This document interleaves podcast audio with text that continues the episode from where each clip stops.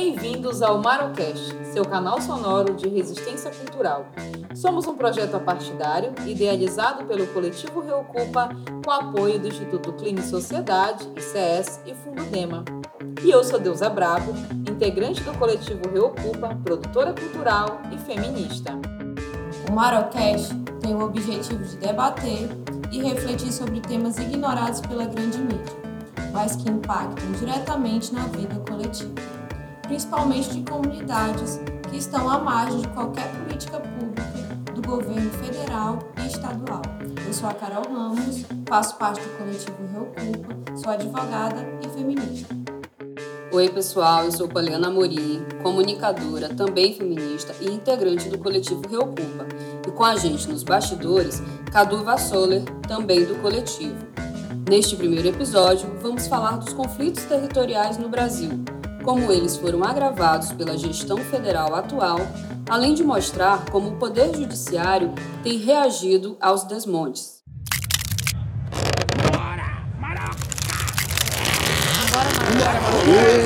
Vambora, Marocá! Vambora, Marocá!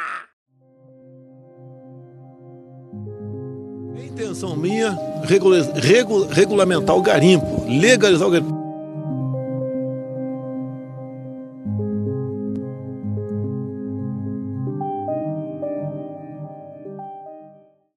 Provavelmente você pouco sabe sobre os conflitos territoriais no país mas, historicamente, pelo Brasil adentro, temos inúmeras ocorrências de violência sofridas pelos povos da floresta, do campo e das águas, em função da luta pela terra e recursos naturais que dela provém.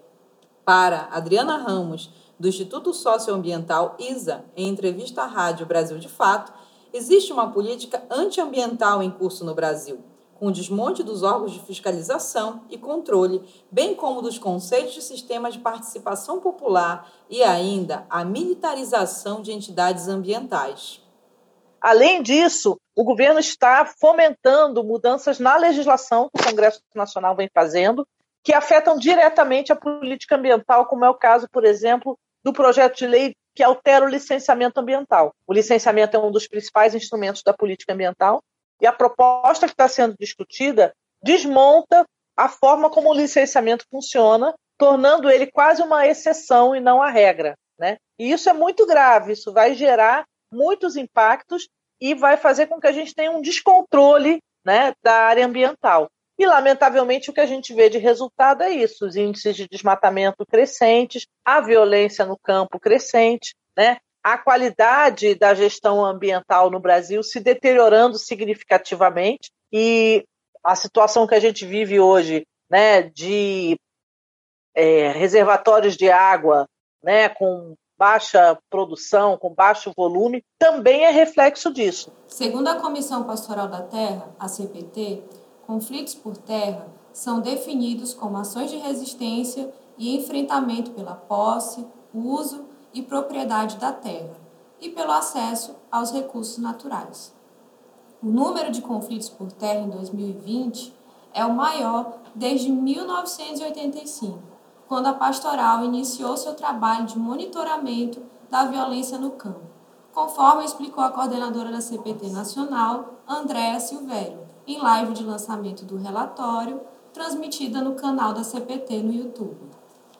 Primeiro é importante a gente destacar quando nos referimos aos conflitos no campo, no Brasil, a gente está falando sempre dos conflitos por terra, dos conflitos por água e também dos conflitos trabalhistas que foram identificados e registrados pela CPT. Nós tivemos um total de 2.054 conflitos em todo o Brasil, o que representa um aumento de cerca de 8% com relação aos números que foram registrados no ano de 2019.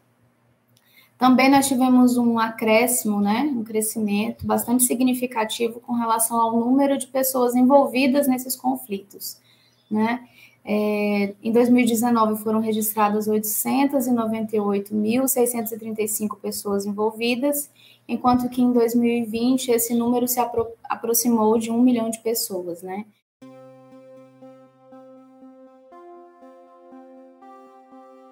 Recentemente, a CPT lançou o relatório referente ao ano de 2021, destacando que a violência contra a pessoa foi maior e mais brutal. No Brasil foram registrados 109 assassinatos em função de conflito agrário, dos quais 80%, ou seja, 101 mortes, ocorreram dentro da Amazônia Legal, um aumento de 1.110% em relação a 2020, em que aconteceram nove mortes no ano todo. Hoje, com a gente no estúdio, temos o advogado Diogo Cabral especialista em direitos humanos e que atua na Federação dos Trabalhadores e Trabalhadoras na Agricultura do Estado do Maranhão, FETAEMA. Diogo, seja bem-vindo, obrigado pela sua disponibilidade em estar com a gente hoje. Obrigado, eu que agradeço ao convite feito. E segundo o relatório da CPT de 2020, houve um aumento de mais de 100% no número de invasões, principalmente em territórios indígenas e quilombolas, já no ano passado, um novo relatório da CPT aponta o crescimento elevado da área de garimpo ilegal, mencionando a terra indígena Yanomami como principal alvo desse ataque. Deusa, o cenário só piora. Então, Poliana, Diogo, a gente tem uma pergunta para fazer para você, né? Como que se analisa a evolução desses conflitos? É, essa forma, em tão pouco tempo, de tamanha violência, e especialmente aqui no estado do Maranhão? Deusa, nós temos um, um quadro de extrema violência que não é de agora. Né? Esse processo de violência ele é um processo que perdura no estado do Maranhão e no Brasil há 500 anos. Ele se inicia quando a invasão dos portugueses que iniciaram o processo de expropriação das terras que pertenciam aos, aos povos indígenas. Então, o processo de violência começa no século XVI e vem se arrastando durante todos esses anos. E esse processo é um processo que vem se repetindo, vem se remodelando e vem se adequando a uma racionalidade hoje neoliberal. E o que nós temos assistido hoje no Brasil, com maior ênfase a partir do governo Bolsonaro, é aquilo que Marx discutiu lá no século XIX, né, de um processo de acumulação primitiva. Então, nós estamos assistindo no Brasil a um processo de acumulação primitiva muito intenso. Então, todos os elementos da natureza estão sendo expropriados pelo capitalismo. E aquelas regiões do planeta que ainda têm disponibilidade de recursos naturais como é o estado do Maranhão e parte do Brasil, está sendo expropriada pelo capitalismo. Eu não vou assinar nenhuma nova reserva indígena no Brasil. Segundo o último censo do IBGE, existem no Brasil mais de 800 mil pessoas indígenas, dentre 305 etnias. Mais da metade dessas pessoas vivem em terras indígenas. Mesmo garantidas aos povos originários pela Constituição Federal de 1988, as terras indígenas são alvo de disputa constante. O líder indígena Inaldo Kuntum, do povo Acroagamela, faz um panorama das causas da violência que as populações indígenas vêm sofrendo ao longo dos anos. Há um processo de, de, de destruição, degradação, é, de morte da, da, da terra. Né?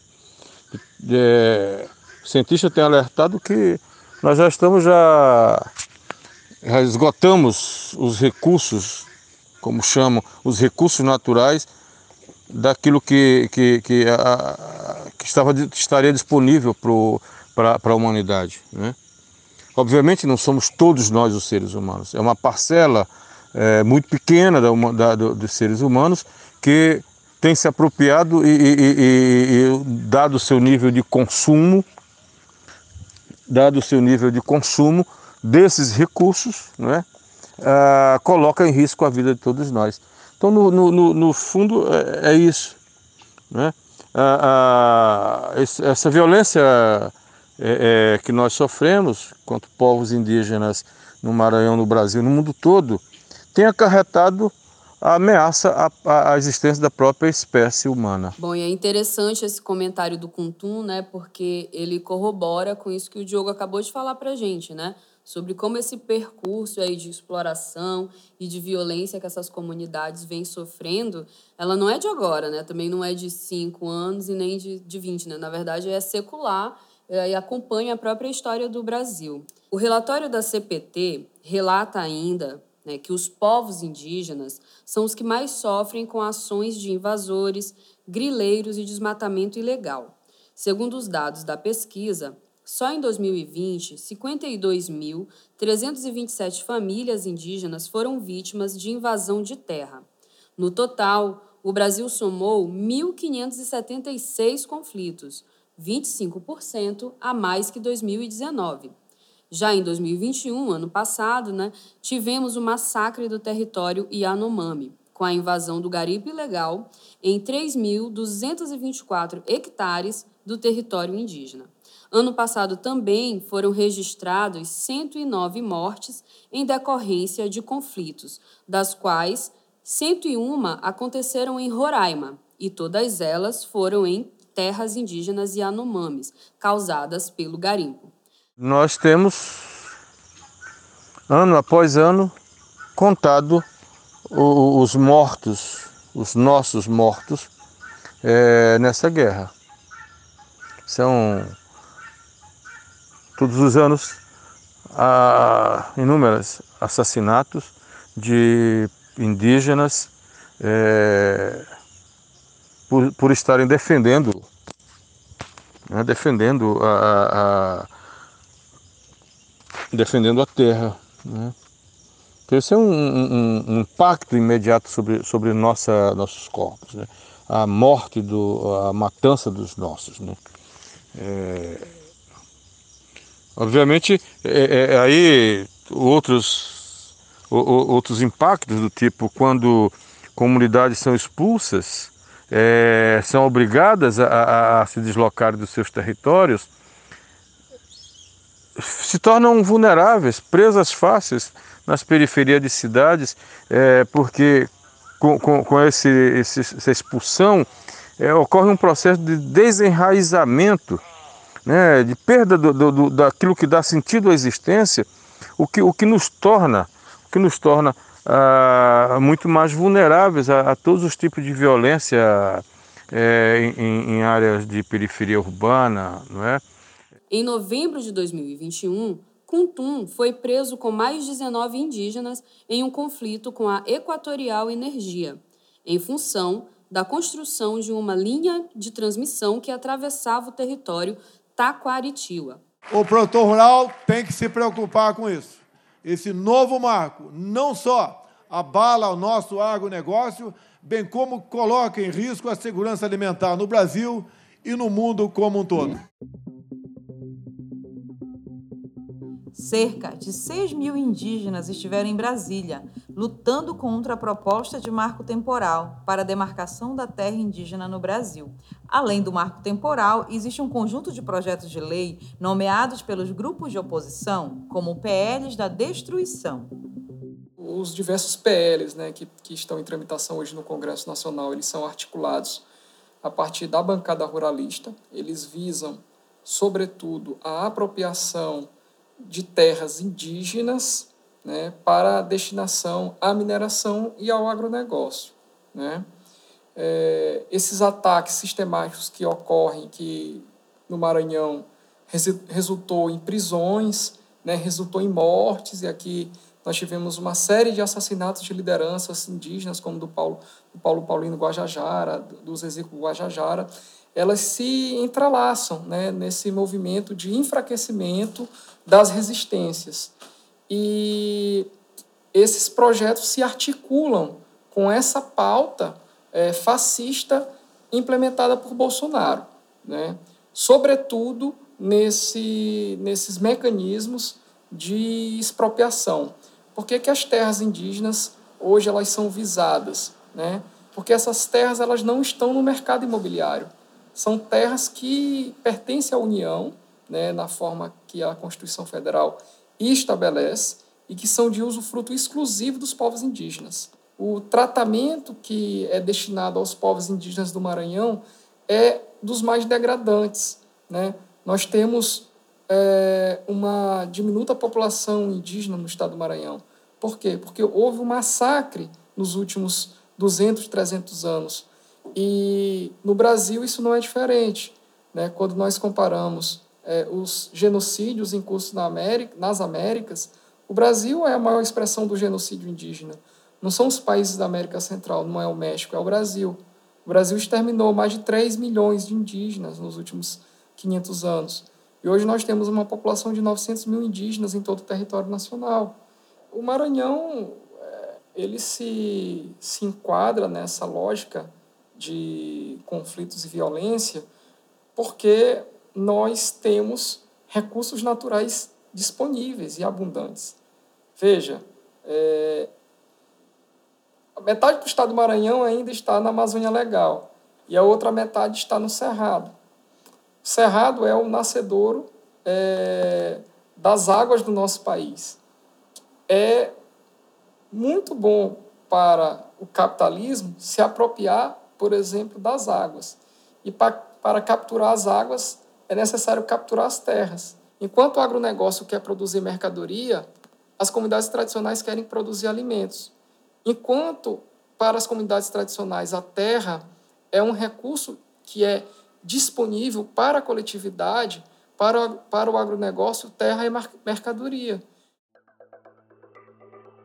Nos últimos anos, e aqui destaco nos últimos 10 anos, houve uma territorialização do capitalismo, no, no, no capitalismo agrário no interior do estado do Maranhão. E isso é visível quando nós observamos a quantidade de obras de infraestrutura. E aqui já fazendo um link, terminal portuário do Itaqui, né? a construção do Porto do Cajueiro, que expropriou a comunidade do Cajueiro, a, a, o projeto de construção do Porto de Alcântara e o ramal ferroviário de Alto Alegre do, do Pindaré até Alcântara, a duplicação da BR-135, a duplicação da estrada de ferro Carajás, que já aconteceu, são expressões do da territorialização do capitalismo no campo do Estado do Maranhão. O capitalismo ele necessita escoar a produção. E é isso, né? É incluir esses povos, essas comunidades indígenas, quilombolas tradicionais nessa engrenagem do capitalismo, né? Absorvê-los ou então exterminá-los. E aí, segundo a articulação dos povos indígenas do Brasil, a APIB, 52.406 indígenas foram infectados com Covid-19 em 2020 dos quais mais de mil indígenas vieram a óbito. Né? E aí é um dado que pode parecer pequeno né, diante do total, é, dessa quantidade total de óbitos no Brasil, que ainda é um absurdo quando a gente pensa nesse total, porque a gente está falando justamente disso, né, de comunidades tradicionais que carregam aí saberes, né, suas, enfim, tradições, a questão da ancestralidade que é muito forte, essa, essa, esse, esse saber ancestral né, da história do nosso país e ocupando essas terras de interesse do agronegócio, como o Diogo bem colocou aqui para gente. Né? Entre as comunidades quilombolas não foi diferente. Conforme dados da Coordenação Nacional de Articulação das Comunidades Negras Rurais Quilombolas, a CONAC, até abril de 2021, mais de 4 mil casos estavam confirmados entre os quilombolas, com 270 óbitos.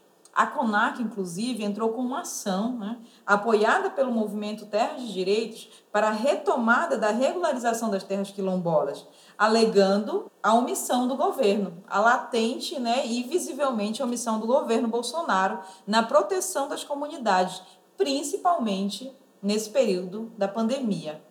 A Versilene Dias, que é advogada e assessora jurídica da CONAC, fala para a gente sobre esses conflitos territoriais quilombolas. Ultimamente a gente tem tido aí um acirramento né, dos conflitos justamente por essa paralisação no governo atual, dessa titulação dos territórios, é, dessas comunidades quilombolas, e que se agravou ainda mais nesse contexto de pandemia, em que as comunidades precisaram produzir, né, precisaram acessar os recursos dos seus territórios, é, que são muitos que estão, não sei assim, não são titulados, né, estão aí nas mãos de proprietários privados, de poceiros, enfim, grileiros, e que entram em constantes, estão em constantes conflitos né, com essas comunidades dentro desses territórios.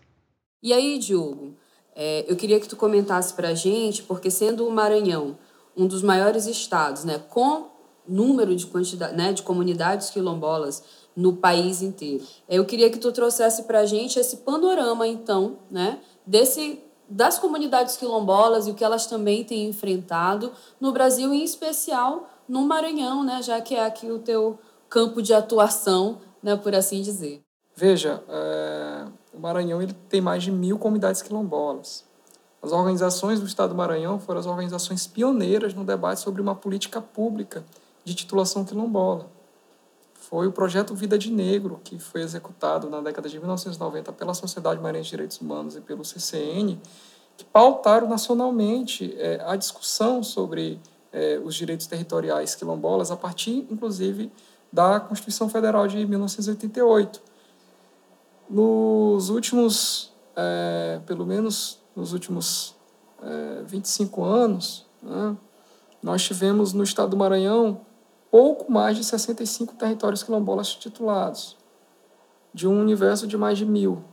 É, no último período analisado pela FETAEMA, de 2015 a 2022, é, sobre, sobre, sobre o governo Flávio Dino, foram tão somente 10 territórios quilombolas titulados pelo ITERMO é um número baixíssimo, né, diante é, do, do grande contingente de comunidades quilombolas e de população quilombola, população negra que nós temos no Maranhão. Os dados do INCRE sobre o governo Bolsonaro são inexistentes. É, o valor destinado à política pública de titulação quilombola para o estado do Maranhão ela não, não, não consegue sequer suprir o deslocamento de técnicos para o campo. Ah, Veja, veja bem, então não há recurso para absolutamente nada. Então, tanto os órgãos fundiário é, estadual e federal, eles têm uma convergência de não fazer titulação é, para quilombolas no estado do Maranhão. Como as terras é, tituladas elas não integram o mercado imobiliário, sobre elas há uma pressão muito forte para que não haja titulação. E não havendo titulação, há uma insegurança jurídica pelas comunidades isso é, é, possibilita a apropriação fraudulenta dessas terras por grupos econômicos, e aí nós temos uma cadeia de, de, de situações né, que envolve o avanço do capitalismo no campo, mas também envolve racismo. O que o governo Bolsonaro está fazendo com a emissão de títulos individuais é retornando aquelas terras que foram desapropriadas ao mercado imobiliário. E isso possibilita que o agronegócio se aproprie através de compra de títulos é, de áreas de reforma agrária. E isso tem ocorrido já no Maranhão. Você hoje tem assentamentos da reforma agrária que deveriam estar produzindo alimentos saudáveis e estão produzindo soja. Por quê? Porque, porque os trabalhadores não conseguem resistir à pressão imobiliária, que é muito grande.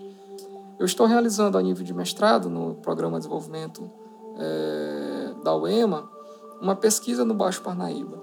E o que eu identifiquei nessa pesquisa? Que Quanto maior a quantidade de soja plantada em determinados municípios, maior a desigualdade. E quanto mais soja se planta, menos alimento se planta. Então, o que é que nós teremos em cadeia? Nós teremos em cadeia um aumento substancial do preço dos alimentos. Nós estamos vendo uma cenoura, o quilo da cenoura ser vendido a preço de ouro, né? Nós estamos vendo um processo de insegurança alimentar e nutricional terrível. Nós temos hoje 19 milhões de pessoas famintas no Brasil, passando fome, sem ter o que comer. E no Maranhão não é diferente.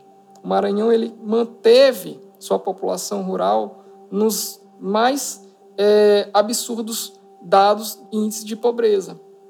E aí é uma contradição, porque você tem máquinas sendo vendidas em, em, em concessionárias a 2, 3, 4 milhões de reais, são máquinas que são guiadas por satélite, né? Você tem uma estrutura portuária formidável, uma das mais formidáveis estruturas portuárias do mundo, e você tem uma população faminta no estado do Maranhão. Nossa Amazônia é maior que toda a Europa Ocidental e permanece praticamente intocada. Prova de que somos um dos países que mais protege o meio ambiente. Os dados, no entanto, contradizem a fala do presidente. Segundo pesquisadores da revista Nature, cerca de 95% de todas as espécies da floresta amazônica e 85% daquelas ameaçadas de extinção foram afetadas pelas queimadas, a maior parte causada pelas ações da indústria agrícola. Além disso, a maior floresta tropical do mundo, formada pelos estados do Norte, Mato Grosso e a maior parte do Maranhão, teve, somente em 2020, 77% das ocorrências de violência agrária registrada pela CPT. Isso, né, Diogo, é o que a gente está conversando aqui. Esse inimigo ele tem nome, ele se chama agronegócio e que é o principal agente causador dos conflitos na região amazônica. Eu tenho esse lado otimista, porque quando se fala de conflito, se fala de resistências, né? se fala de manutenção da autonomia.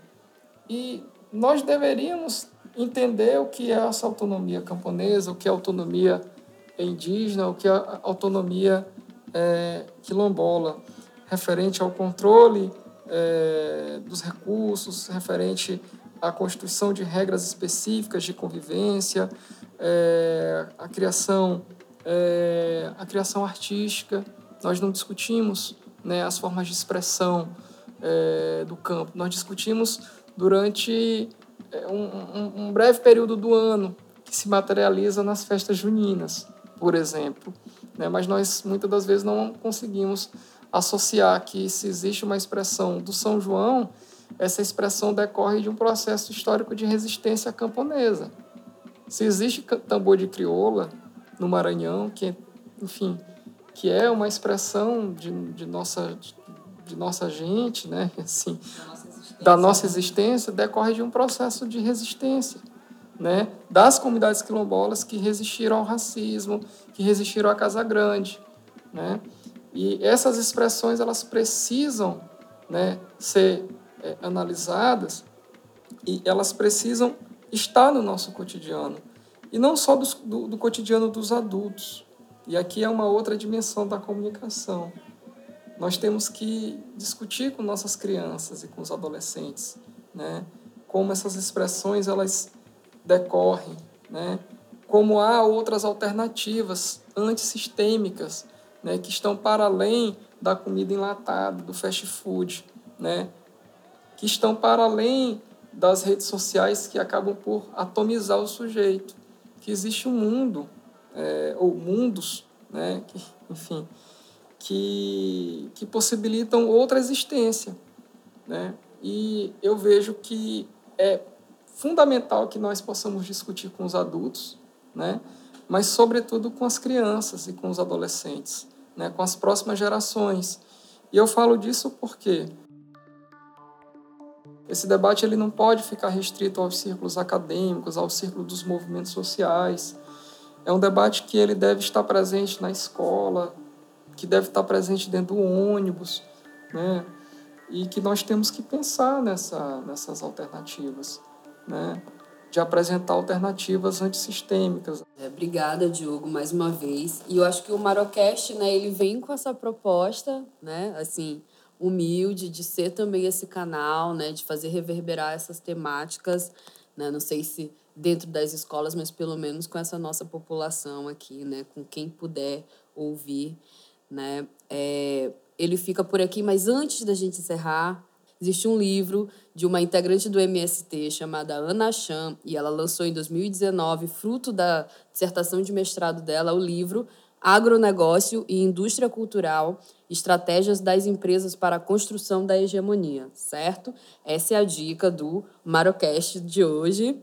Então, o Marocast vai ficando por aqui. Toda edição a gente vai trazer convidados para pensar com a gente os rumos que o Brasil está tomando e quais mudanças a gente pode promover em prol da coletividade, como estas aqui que o Diogo sugeriu.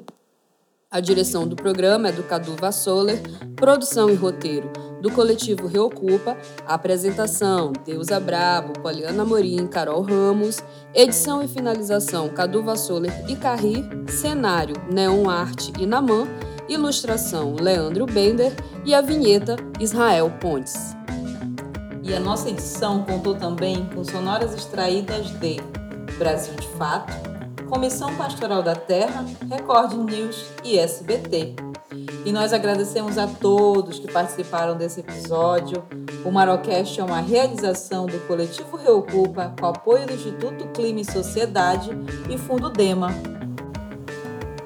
Siga o Coletivo Reocupa e Vambora Marocá nas redes sociais, arroba ré, underline, o, underline, culpa e arroba Vambora Marocá. Beijos e até a próxima.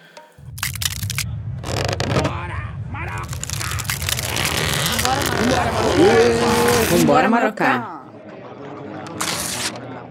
Vambora, Marocá!